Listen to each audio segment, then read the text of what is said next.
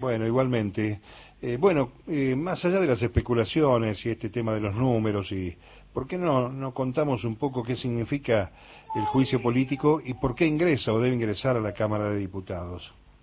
Bueno, eh, contarle a la audiencia que el juicio político es una herramienta, un instituto que está previsto en la Constitución Nacional para eh, los casos de mal desempeño de las funciones eh, hay varias causales también, como que eh, con el juicio político se lleva adelante contra las eh, y los integrantes del máximo tribunal de la Corte Suprema de Justicia de la Nación o eh, las máximas autoridades del Poder Ejecutivo Nacional. Para eso está previsto el juicio político, en este caso atento a, a lo ocurrido respecto a la arbitrariedad del fallo de coparticipación que dictó la Corte Suprema de Justicia, debido también a la intromisión que viene llevando adelante la Corte Suprema de Justicia de la Nación respecto al Poder Legislativo en cuanto al Consejo de la Magistratura, que eh, desempolvó una ley vieja que estaba derogada para ponerla en función y que el presidente de la Corte sea el presidente del Consejo de la Magistratura, entre otras cuestiones, termina detonando, me parece, con lo que ocurrió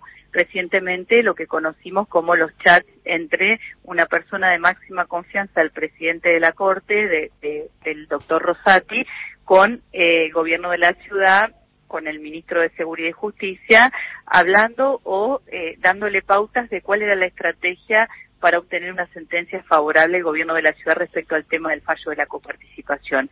Esto es lo que termina de motivar, me parece, que el presidente de la Nación decida eh, utilizar esta herramienta constitucional para eh, empezar una investigación respecto a la responsabilidad que tiene la Corte y en tal caso, si se comprueba que hay una responsabilidad y que hay mal desempeño, se proceda a la destitución. Eso es básicamente lo que persigue el juicio político, que es un proyecto de resolución que se trata en comisión como cualquier otro proyecto. Hay otros pedidos de juicio político a los miembros de la Corte, como es el caso del pedido de juicio político a Lorenzetti presentado por el bloque de Elisa Carrió, la coalición cívica.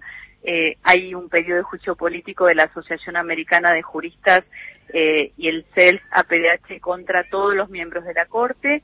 Eh, y ahora se sumaría el pedido de juicio político del presidente de la Nación eh, a raíz no solo del fallo de la coparticipación, no solo del Consejo de la Magistratura, sino que el detonante fue eh, estos chats que conocimos la semana pasada que muestran la, obscenamente la obscenidad del vínculo entre la, el Poder Judicial, que debería ser independiente, debería ser imparcial, debería ser serio, con eh, miembros y funcionarios de, eh, del, del, gobierno de la ciudad y de la oposición, ¿no?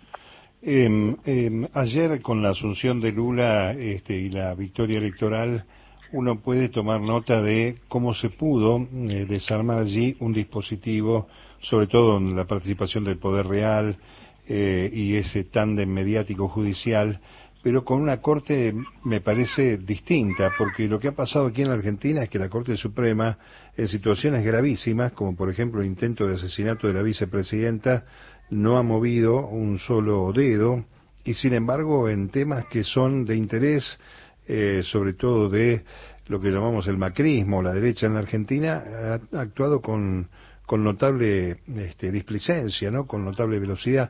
Eh, ¿Estos elementos este, son tenidos en cuenta por los sectores políticos que se supone están alineados con ese movimiento de la Corte?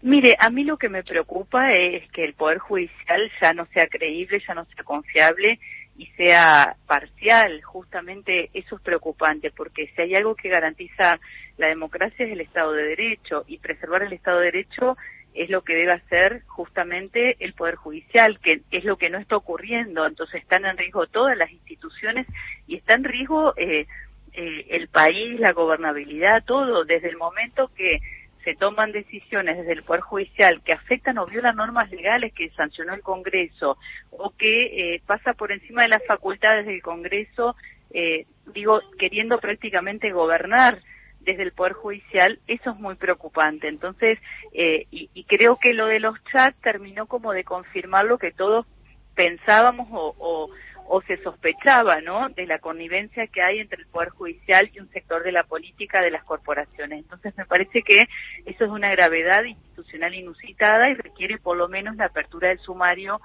para investigar eh, y, determinar en comisión si procede o no avanzar después en la instancia de, acusación que va a resolver el Pleno de la Cámara con la mayoría de dos tercios, pero previamente se requiere solo mayoría simple. ¿El oficialismo al frente de todos tiene mayoría en la comisión, diputada? Sí, sí, sí.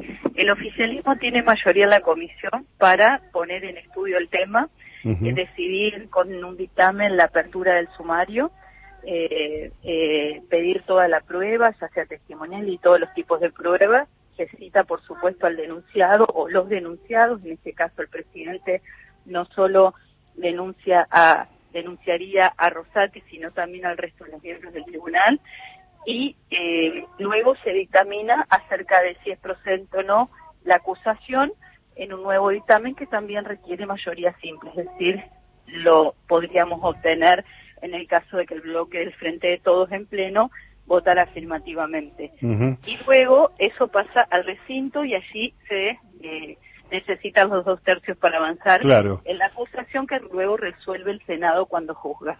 Lo que se llama mayoría especial, pero me estoy pensando mientras la escucho en que aquí están los gobernadores también jugando un rol fundamental en, este, en esta intromisión de la Corte pasando por encima de una ley y metiéndose en los intereses de las provincias.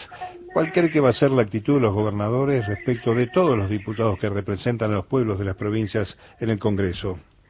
Bueno, yo lo hablaba en otro programa respecto a, lo que afecta a las provincias la decisión de la Corte respecto al fallo de la coparticipación, porque a nosotros las provincias nos detrae recursos.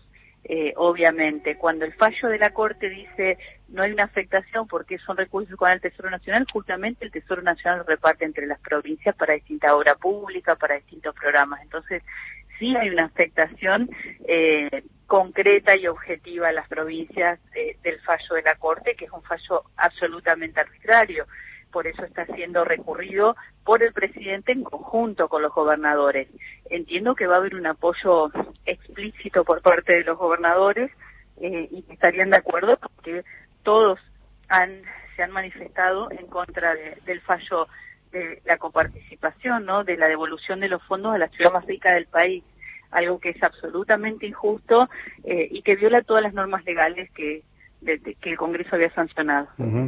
Eh, por último, diputada, entiendo que esas mayorías, más allá del rol de los gobernadores, podrían tener necesidad de un refuerzo desde el campo popular, desde la calle, para decirlo en buen romance, eh, para que haya este, un, un respaldo a una decisión que es de naturaleza política y profunda, ¿no? Absolutamente, eso es muy importante aclarar, esto es un juicio político, lo que se evalúa es eh, el mal desempeño y se aparta del cargo a la persona. No estamos nosotros llevando adelante un proceso judicial, en primer lugar. En segundo lugar, requerimos la convocatoria de sesiones extraordinarias para tratar el proyecto, si no la comisión hasta marzo no se puede reunir. En marzo inicia la sesión, el, periodo ordinario de la Cámara. En tercer lugar, creo que es necesario que la toda la sociedad esté sabiendo y esté informada acerca de, de, los acontecimientos. A veces yo tengo la sensación de que lo que ocurre eh, por la tecnicidad del caso, como es lo del Consejo de la Magistratura, que es el organismo que creó la, la Constitución para la selección de jueces y la sanción de los jueces, eh, a veces tengo la sensación de que, de que hablamos en, en, un idioma que la gente no comprende. Entonces es muy importante eh, que la sociedad toda también sepa y, sea un proceso de juicio político que podamos, un procedimiento que podamos hacerlo de cara a la sociedad con la sociedad para que para que sea transparente, que sea serio y que claramente podamos construir entre todos un poder judicial que, que se merece nuestro país, no un poder independiente, eh, un poder imparcial eh, y no este poder judicial que hoy está tan cuestionado. Bien, queda claro. Diputada, muchas gracias. ¿eh? No, gracias a usted. Muy buen año. Carolina Gaillear, diputada nacional, presidenta de la Comisión de Juicio Político.